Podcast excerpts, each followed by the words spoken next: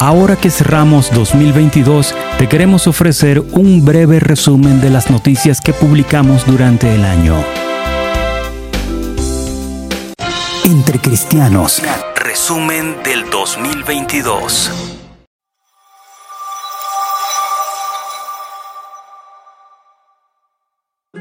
Durante el mes de enero, el suicidio del conocido músico conmovió al pueblo cristiano latinoamericano. Tras sufrir una severa depresión, Paganelli se quitó la vida. El músico brasileño era miembro con derecho a voto en los premios Grammy Latino. Paganelli, además de ser músico, fue un pastor bautista. La noticia fue tema comentado entre las redes sociales, donde los cristianos opinaban y debatían sobre el flagelo de la depresión.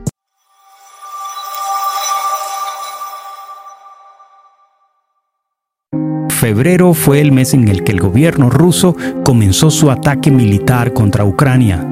El conflicto continúa en la actualidad y el pueblo ucraniano sufre los estragos de la guerra.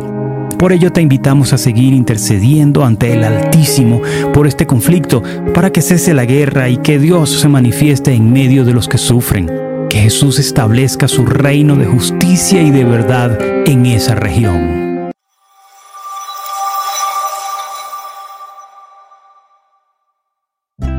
El Parlamento húngaro eligió a Katalin Novak como la primera mujer que logra ser presidenta de Hungría. Novak se destaca por su defensa de la familia según los valores judeocristianos. Fiel a su compromiso cristiano, ha afirmado en varias oportunidades que la oración es una prioridad en su agenda diaria y que la Biblia siempre le acompaña.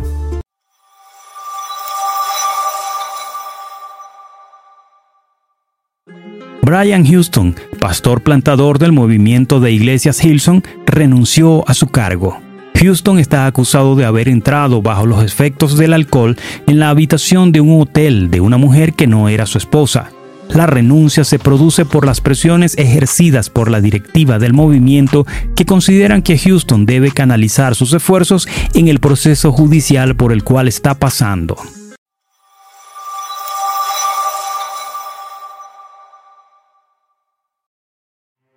La mayor denominación en los Estados Unidos fue sacudida por un informe que reveló que encubrió durante años abusos sexuales realizados por sus líderes.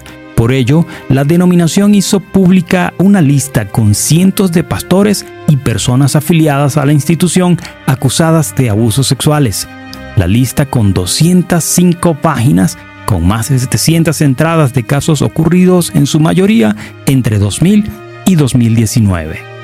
Además, emitió un comunicado indicando que este era un paso inicial, pero importante, para abordar el flagelo del abuso sexual y aplicar reformas en la Convención.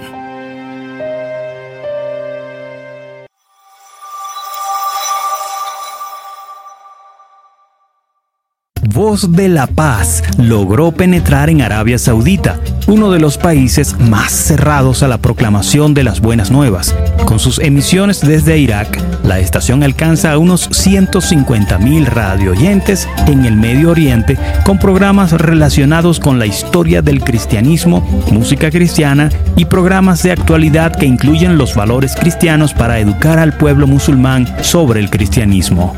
En Arabia Saudita se encuentra la Meca, ciudad donde nació Mahoma, el fundador de la religión musulmana. Además, cabe señalar que en este país se persigue duramente a los cristianos, pues ocupa el puesto 11 en la lista de persecución elaborada por Puertas Abiertas en 2022.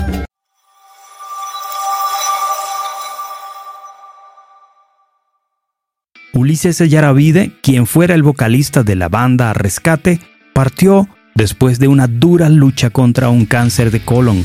Reconocidos pastores y líderes cristianos lamentaron su muerte, pues Ulises fue referente en el ámbito de la música contemporánea.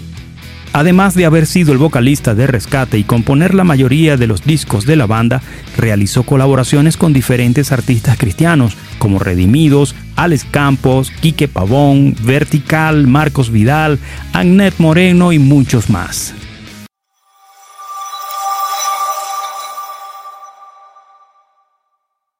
En una entrevista al diario francés Le Monde, el vicepresidente de El Salvador, Félix Ulloa, expresó que el 80% de los pastores evangélicos formaban parte de pandillas delictivas. Estas declaraciones generaron malestar entre el pueblo cristiano salvadoreño y fue el origen de un comunicado por parte de la Alianza Evangélica del Salvador refutando tales acusaciones y solicitando al gobierno salvadoreño una rectificación, cosa que no se produjo.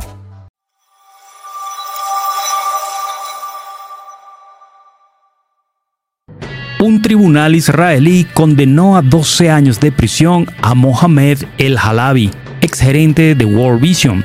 El tribunal lo declaró culpable de haber canalizado millones de dólares a la organización terrorista Hamas. Al conocerse la sentencia, World Vision emitió un comunicado rechazando la sentencia y apoyando a El Halabi, asegurando su inocencia.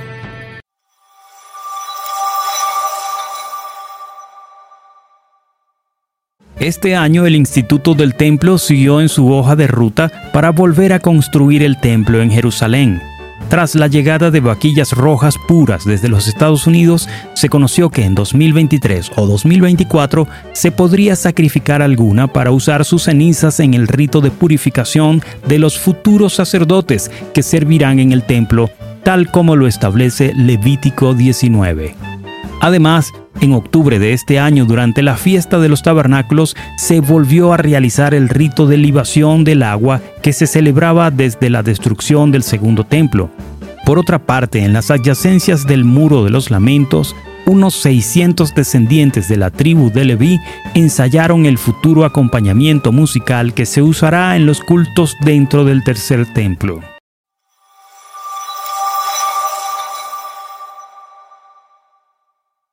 El gobierno de Daniel Ortega ordenó la suspensión de decenas de organizaciones cristianas evangélicas alegando que han obstaculizado el control y fiscalización además de no cumplir las normas establecidas. Este bloqueo ha sido repudiado por la oposición y la comunidad internacional, incluida la ONU, que cuestiona la campaña del gobierno socialista nicaragüense.